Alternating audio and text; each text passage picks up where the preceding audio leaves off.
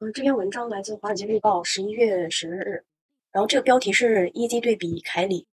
嗯，耐克和阿迪达斯是如何陷入危机的？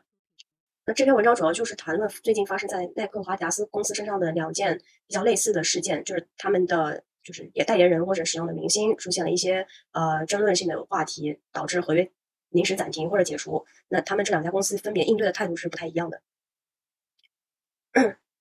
那文章开始提到。就是说，呃，耐克和阿迪达斯公司这两家对待他们最近遇到危机处理的态度，也反映出了一些他们本身差别上的问题。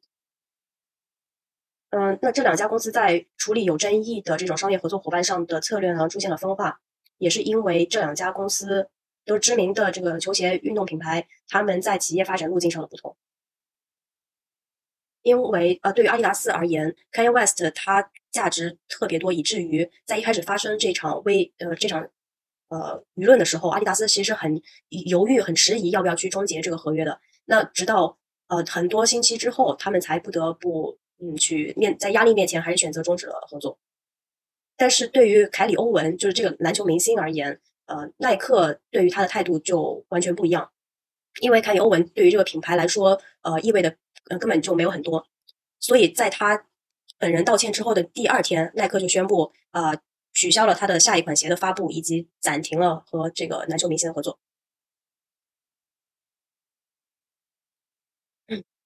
那对于这件事情而而言，其实也是意味着，呃，这些代言这些球星对于公司来说，其实也是一部分风险。那么，就是最重要的这部分资产，有时候也意味着公司对他们也是有一定的责任在。呃，那阿迪达斯二零二一年的年度报告中，其实就有过类似的文字，就是警告股东们说，啊，公司们，呃，公司现在是暴露在一系列就是合作伙伴风险当中的。当然，这种说法就是，呃，就是用一个法律的说辞说出了一句，就是人类是，就是他们代言的合作伙伴是人类，而人类是没有办法预测的，就就是用一种法律的说辞把把这个含义给表达出来了。呃，但是公司就再一次去安抚和确保投资人。说公司也是在分散风险方面去进行了一些呃举措，呃，去降低呃在这些呃某一些少部分的合作伙伴上面的依赖度。嗯，那这种依赖度其实也是被叫做 Kanye 规则，这是阿迪达斯定义的。呃，因为因为公司并没有披露就是 EZ 这款鞋的销售具体数字，但是分析师们分析师们估测的是。呃，EZ 这个销售收入占到阿迪达斯年度二百一十亿总收入的百分之八。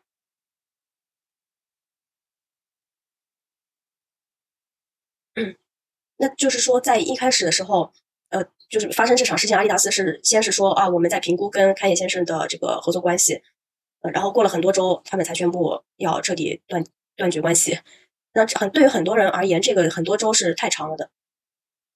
阿迪达斯的 CFO 当时是说啊，我们需要一个彻底的呃评估，这个评估对于我们采取永永久性的举措是非常重要的。那笔者这边记者的这边记记者就说，他的在华尔街日报的同事之前就有报道，呃，说，呃，就是阿迪达斯生产和制造这些鞋子，而且拥有这些鞋子的设计的使使用权，然后所有权，然后 Miss 就是 Kanye West 的话，他是。可以收到相应这个销售盈利的百分之十五作为分成回报。那这个 EZ 的鞋子一般都不便宜，基本上都要两百美金呃一双，而且它的利润率是比较丰厚的，利润率是比较高的，相较于其他的普通球鞋而言。然后最最近的话，公司也是将这个跟开业合作，把它定义成呃，认为是我们行业历史上最成功的一次合作之一。所以说这次合作的彻底。断开断裂，也是意意味着阿迪达斯面临着很大的一个问题。那仅仅在接下来的第四季度，他们可能就会面临着一个两亿五千万美金的损失。那阿迪达斯呢？他会继续去卖基于 EZ 这款鞋型设计的新产品，但是他们会以另外一个名字去售卖。然后公司也正在想尽办法解想解决办法，如何去应对现在手上囤的这么多 EZ 鞋球鞋的库存。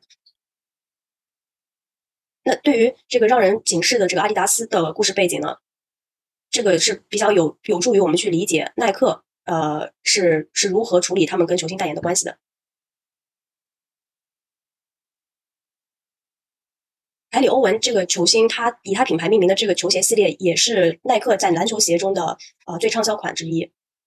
因为它这个鞋款对于孩子来说吸引力很高，呃不不仅就是说吸引力很高，不仅是它的设计，还有功能性，它的价格是一百二十美金左右一双，所以相对来说也是比较便宜的。对于孩子的父母来说的负担性也比较 OK，更能承担一些。然后这个一个球鞋网站创始人就说，凯里欧文系列的篮球鞋，呃的消费者们，他们可能对于这个凯里欧文这个球星本身的吸引力，还不如这个球鞋的价格以及它的性能。也就是说，大家去买凯里欧文球鞋的人，都是冲着鞋子本身去的，而不是他背后的这个明星去的。所以文章也就也写到，凯凯里并不是 easy，这些球鞋的本身，呃，有着比这些球鞋名字更大的吸引力。所以说，这也是区别了耐克跟阿迪在处理这场危机上面的不一样的情况的原因。也这也提到，耐克公司它有着多种多样的渠道来让任何一个他们就是代言他们球鞋的球星坐上冷板凳，就他们有这个底气。分析 Morningstar 分析师就说，耐克在篮球鞋领域特别占有主导权，所以失去欧文这一个明星来说，并不会改变这一点。而且换言之，当然。对于欧文的处理，那也只是一个临时的暂停合作，并不是终止合作。呃，我们现在还不知道耐克如何计划去处理跟这个代言人的关系。那其实，在耐克公司的历史上，最接近阿迪达斯像依依赖 Kanye West 一样依赖的这个人就是 Michael Jordan，这是可能，但是这两个人人呢又基本上没有可比性的，因为这个退休的篮球传奇明星，他一年能够帮呃耐克赚的美金是五十亿美金，也就是在在去年。耐克的总营收是四百四十四百四十五亿，而且呃，乔丹的话并不会在社交媒体上有一个非常突出或者爆发性的存在感。关于凯里欧文的他这个就是呃有争议的来源，主要是他当时在呃推特上发了一个带有一个有一个一个电影链接。然后，然后这个电影里面就是有一些关于犹太人的呃不实的阴谋论等等，然后公众就让他去道歉，去去让他自己声称自己并不是反犹太的，但是他都拒绝道歉了，并且还他他还对于大屠杀这个词有一些自己的看法和评论。然后这个笔者就写到，呃，不管他的评论是对的与否，你公然在一个公开的平台上去想要试图定义大屠杀这个词，本身就可能会引来一些问题。那一一开始，耐克对于这个欧文的。处理就是，他就发了一个声明，说我们去指责和反对任何反犹太的行行为和言论，但是并没有指名道姓说谁去这么做了。然后耐克就保持了安静，就没有发言了。但是很快，那个这个球星效力的这个球队就把他给呃暂停了。而同时，在他被暂停比赛了之后，停赛之后，耐克他本可以就继续保持沉默，因为这场风波已经跟耐克看似已经没有太大关系了，就已经过去了。但是耐克并没有这么做。呃，而是他也公布了暂停跟这个球星合作关系的这个声明，并且取消了下一款球鞋的发布。所以说，呃，对于这些像商业案例的一个学习点，就是，就是就是未来还有很多公司可能会面临着类似的这种他们的代言人或者有影响力的合作者们发表了一些嗯不正不不好的言论，然后面临着这些代言人风险。就是未来这些事情还是会发生，也会比较普遍。但是这个商业模型本身，嗯，但是就是现在，因为有越来越多的这些名人有着更加直接的跟粉丝之间的关系和公众曝光度了，所以这个商业模型本身也呃成为了对于像阿迪达斯和耐克这种公司的一个更大的风险来源。分析师就说，你根本不知道这些人嘴里他或者他们的推特时间线上会公布出什么样的东西，突然的。那这篇文章主要就进一步又介绍了一下啊阿迪达斯跟 Kanye West 的。这个合作断裂的问后面存在的一些问题，以及耐克 耐克公司为什么能够相对更果断的去处理同样类型的事件的原因。